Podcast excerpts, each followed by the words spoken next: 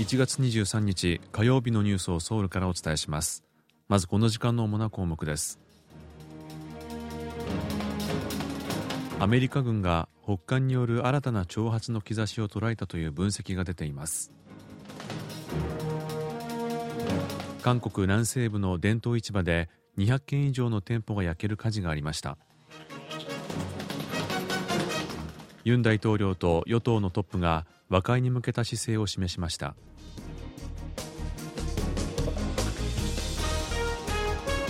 今日はこうしたニュースを中心にお伝えします。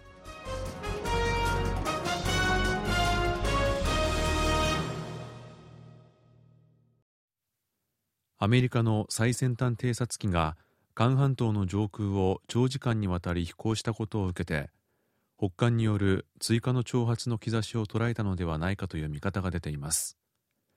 民間の航空追跡サイトによりますとアメリカ空軍の偵察機 RC135V が22日午前韓半島上空に展開し韓温度とキョンギ道の内陸に加え韓半島の西側と東側の海の上空を5時間以上にわたって往復飛行しました。RC135V は数百キロ離れた場所でもミサイルの発射準備の信号を捉えることができ主に北韓のミサイル発射の兆候や武力挑発の動向を把握する任務などを遂行します。今回韓半島の西側の海ソヘと東側の海トンヘの上空を長時間飛行したことについて韓国軍の消息筋は異例だと話しています。このため一部ではアメリカ空軍が北韓による追加の挑発の兆しを捉えたのではないかという見方が出ています。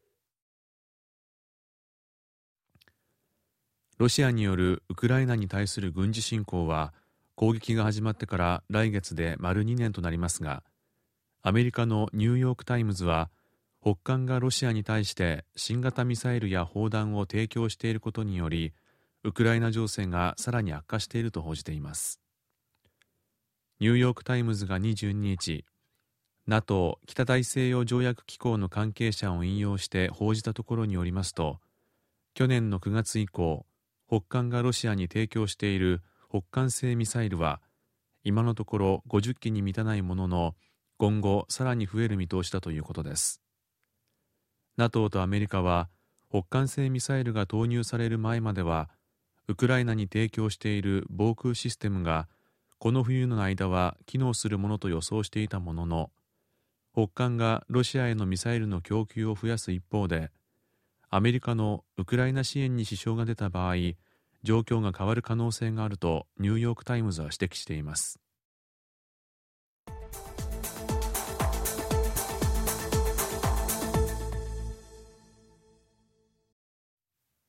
22日の夜韓国南西部のチュンチョンナムドソチョンの伝統市場で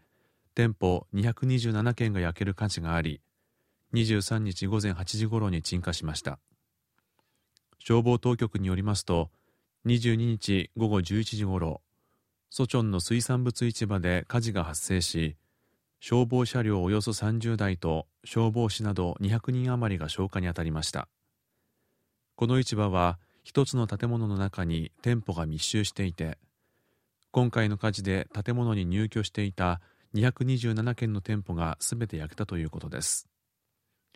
幸い火事が発生したのは市場の営業が終わった後だったため人命に被害はありませんでしたが当時ソチョン一帯には強風注意報が発令されていて初期の消火活動に時間がかかったということです。長年の同士で最近仲違いが報じられていたユン・ソンニョル大統領と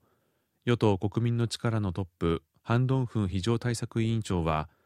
韓国南西部の市場で起きた大規模火災の現場を揃って視察しました。和解への意思を示すものとみられています。ユン大統領とハン委員長は23日午後火災現場を確認しながら復旧と支援対策などを議論しました。さらにメディアの前で握手をするなど和解のムードをアピールしました。ユン大統領とハン委員長は大統領夫人が法律で認められている額を超える贈答品を受け取ったとされる疑惑への対応をめぐって対立していて今回の訪問で両者の対立が収拾局面に入ったのではないかという見方が出ています。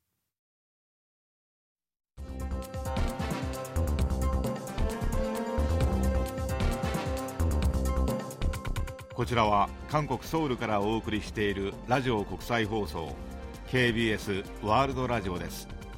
ただいまニュースをお送りしています。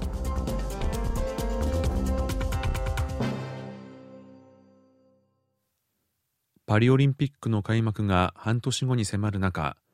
韓国はバスケットボールなど団体で行う球技種目の予選の成績が振るわず選手団の規模が48年ぶりに最小となる可能性が高まっています。前回2021年の東京オリンピックでは6つの団体球技に出場しました。韓国が現時点でパリオリンピックの出場権を獲得している団体球技の種目は女子のハンドボールだけです。こうしたことからパリオリンピックの選手団は前の大会に比べて規模が大幅に小さくなるものとみられます。選手団が200人を下回れば1976年のモントリオール大会の50人以来これまでで2番目に少ない人数となります。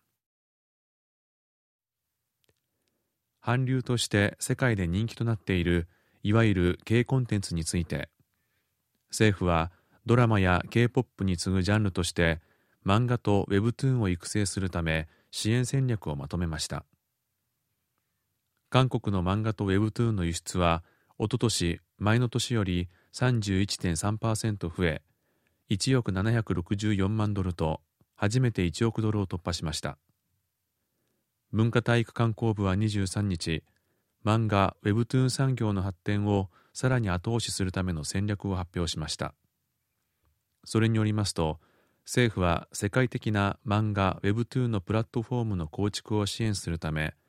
国内企業に対して海外市場の情報を提供するとともにコンサルティングを行う方針です。また来年から毎年30人程度の Webtoon 作家がデビューできるよう育成プログラムを新設するほか輸出に必要な翻訳家などの人材を養成するため2027年までに関連の教育機関を設置する計画です。年内にも韓国コンテンツ振興員の中に漫画 Webtoon 産業の専門チームを立ち上げ制作や流通海外展開を支援する方針です。さらに関連法の改正を通じて漫画 Webtoon 分野が産業として発展するよう法律及び制度面での整備を行う計画です。文化体育観光部は2027年までに漫画と Webtoon の輸出を現在のおよそ2倍の2億5000万ドルに拡大させることを目標に掲げています。ソウル市は先月世界初となる深夜の自動運転バスの運行をスタートしたことに続き今年の後半には早朝にも自動運転バスの運行を始める方針です。ソウル市は21日清掃員や警備員など早朝に出勤する労働者が公共交通機関を利用しやすくするため下半期中に自動運転バスの早朝運行を試験的にスタートすると明らかにしました。現在の市バスの始発は午前4時前後となっていますが自動運転バスはこれより30分ほど前倒しして午前3時30分頃になる予定です。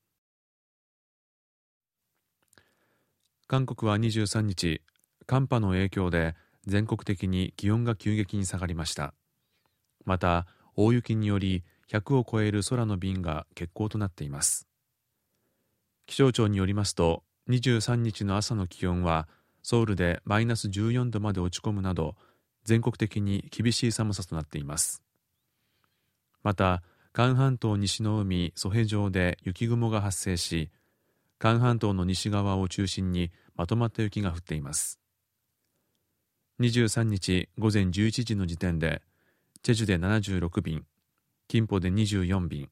テグで8便など全国合わせて122便が欠航となりました。